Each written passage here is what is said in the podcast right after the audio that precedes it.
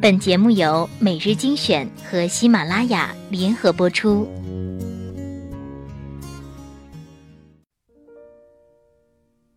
每日一千，誓言。张韶涵说：“我相信你给我的誓言，就像一定会来的春天。”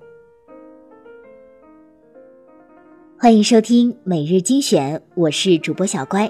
今天分享的文章叫做《让前任后悔是怎样一种体验》。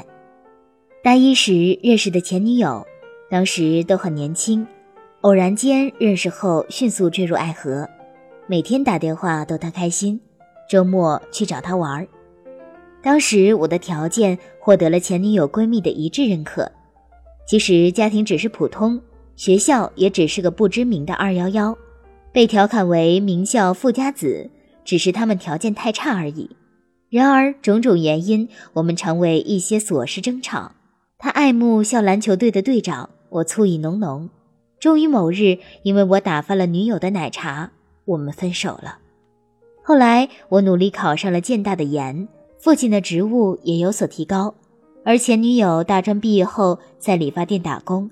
而贫困的家境使她的生活倍加艰难。她如愿和篮球队队长恋爱结婚，丈夫在工厂当工人，月入不足三千。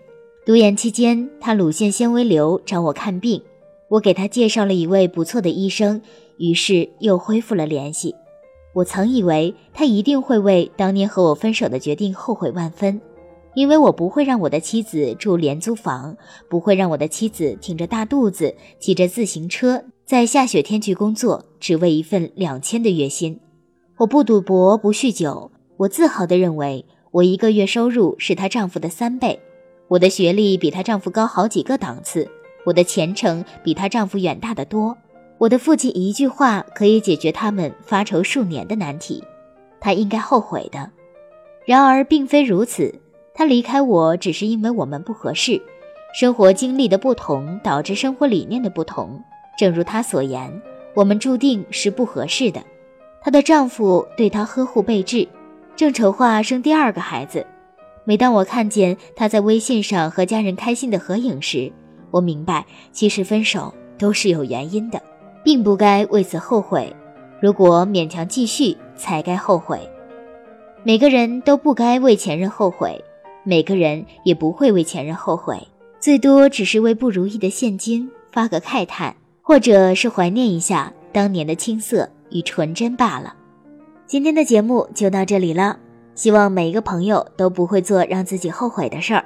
过去的就让它过去吧，让我们一起向前看吧。